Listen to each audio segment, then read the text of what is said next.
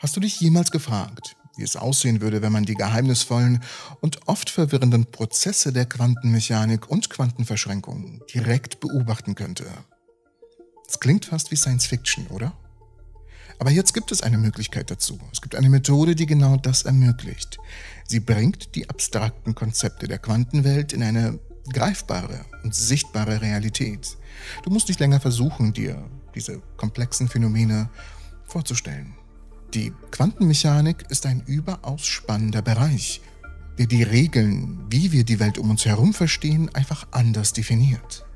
Im Gegensatz zur klassischen Physik, die super funktioniert, um Dinge wie den Flug eines Balls oder die Umlaufbahn eines Planeten zu beschreiben, befasst sich die Quantenmechanik mit den seltsamen und oft kontraintuitiven Verhaltensweisen von winzigen Teilchen.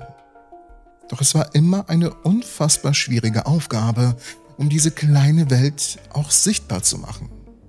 Bis jetzt.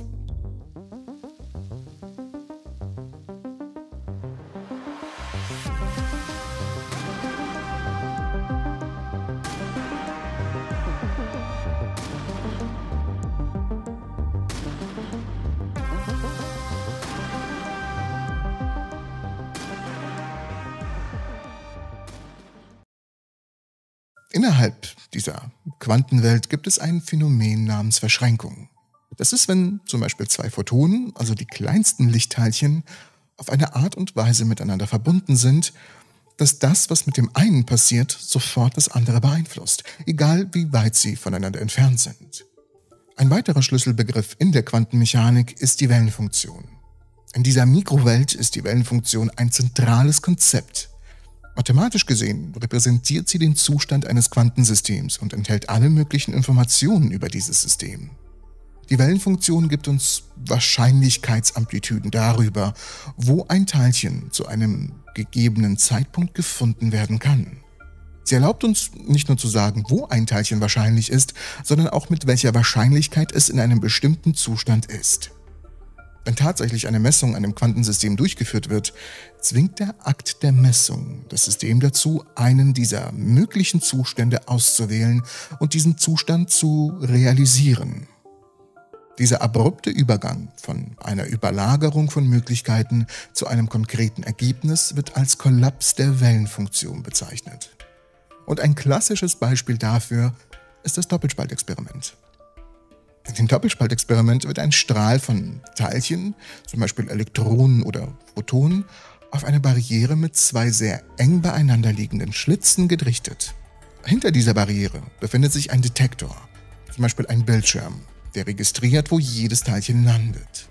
Würde man sich auf die klassische Physik verlassen, würde man erwarten, dass die Teilchen entweder durch den einen oder den anderen Spalt gehen und dann auf dem Detektor zwei getrennte Streifen hinterlassen. Einen hinter jedem Spalt. Wenn man jedoch den Detektor betrachtet, ohne zu versuchen herauszufinden, durch welchen der beiden Spalten das Teilchen gegangen ist, bemerkt man ein Differenzmuster.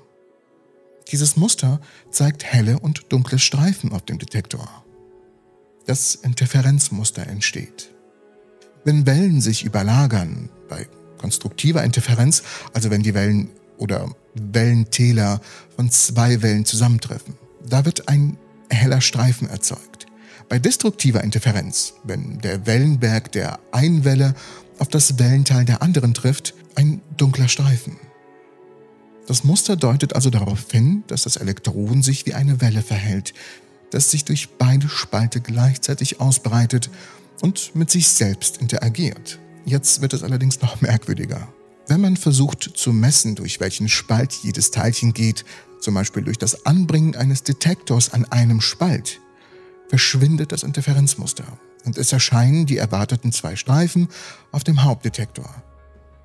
Dies impliziert, dass die bloße Beobachtung oder Messung beeinflusst, wie sich das Teilchen verhält. Und dieses Experiment zeigt, dass Teilchen wie Elektronen sich sowohl wie Teilchen als auch wie Wellen verhalten können. Ein Phänomen, das als Welle-Teilchen-Dualismus bekannt ist. Wenn man das Verhalten des Teilchens nicht misst, also nicht beobachtet, zeigt es Welleneigenschaften und erzeugt ein Interferenzmuster. Sobald man jedoch eine Messung vornimmt und beobachtet, welchen Teil oder welchen Weg das Teilchen nimmt, kollabiert die Wellenfunktion und das Teilchen erzeugt wieder Teilcheneigenschaften. Das Interferenzmuster verschwindet und es verhält sich so, als wäre das Teilchen durch nur einen Spalt gegangen. Die Wellenfunktion ist verständlicherweise ein debattiertes und philosophisch hinterfragtes Konzept. Es stellt die Frage, warum und wie genau der Messprozess die Realität beeinflusst und zu welchem Zeitpunkt genau der Kollaps auftritt. Und bisher war es eine echte Herausforderung, die Wellenfunktion direkt zu visualisieren, besonders bei verschränkten Systemen. Es war ein komplexes Unterfangen, allein für unsere Fantasie solch ein Prozess sich erst vorzustellen. Die Messung einer Eigenschaft des Photons würde die Wellenfunktion in einem bestimmten Zustand kollabieren lassen und aufgrund der Verschränkung wird diese Veränderung vom verschränkten Partner sofort wahrgenommen, egal wie weit es sich entfernt hat. Und es klingt nach einem Nachteil, aber das ist es gar nicht. Aber dazu kommen wir gleich. Um die Eigenschaft eines Quantenzustands zu verstehen, sind viele Messungen erforderlich. Und je komplexer der Zustand ist, desto mehr Messungen sind nötig. Übrigens, ähm, ein, ein Abo auf dem Kanal wäre hier ziemlich funktional. Und genau hier eilt uns die digitale Biphoton-Holographie zu Hilfe. Dieser Ansatz ermöglicht es, die Wellenfunktion von verschränkten Photonen in Echtzeit zu visualisieren, indem Interferenzmuster erzeugt werden, die sich aus der Überlagerung eines bekannten Quantenzustands mit dem unbekannten Zustand ergeben. Und ich könnte ja so viel quatschen, wie ich will, aber so sieht das aus. Und ich finde, das ist ziemlich unglaublich. Die Biphotonen-Holographie, versucht das mal sehr schnell auszusprechen, gar nicht so leicht, nutzt die Eigenschaft verschränkter Photonen und die Phänomene der Interferenz, um ein detailliertes Bild, also ein Hologramm eines Quantensystems zu erzeugen. Dieses Hologramm liefert wertvolle Informationen über die Wellenfunktion des Systems. Die Methode beginnt mit einer spezialisierten Lichtquelle, die in der Lage ist, verschränkte Photonenpaare zu erzeugen. Die besondere Natur dieser Photonen besteht darin, dass sie in einem Zustand sind, in dem die Messungen eines Photons den Zustand des anderen sofort festlegt, unabhängig von ihrer Entfernung zueinander. Ein Photon des verschränkten Paares wird dann in einem Interferometer geleitet, indem es mit einem Photon aus einem bekannten Zustand überlagert wird. Hier entsteht ein Interferenzmuster aus der Überlagerung, ein Muster aus hellen und dunklen Streifen. Währenddessen wird das andere Photon des verschränkten Paares durch ein Detekti Verzeihung, Detektionssystem erfasst. Die Stelle, an der dieses Photon detektiert wird, gibt Aufschluss über die Eigenschaften des Interferenzmusters des ersten Photons. Dies ist das Herzstück der Biphoton-Holographie. Die Tatsache, dass die Informationen von einem Photon zum anderen übertragen werden können, aufgrund ihrer verschränkten Natur, ist hier der Schlüssel. Durch Kombinieren der Daten aus diesen beiden Vorgängen kann tatsächlich ein Hologramm erstellt werden, das die Wellenfunktion des Quantensystems repräsentiert. Dieses Hologramm wird dann analysiert, um ein tiefes Verständnis des untersuchten Quantensystems zu erhalten. Die Biphoton-Holographie bietet eine deutlich effizientere Methode zur Untersuchung von Quantensystemen im Vergleich zu herkömmlichen Techniken.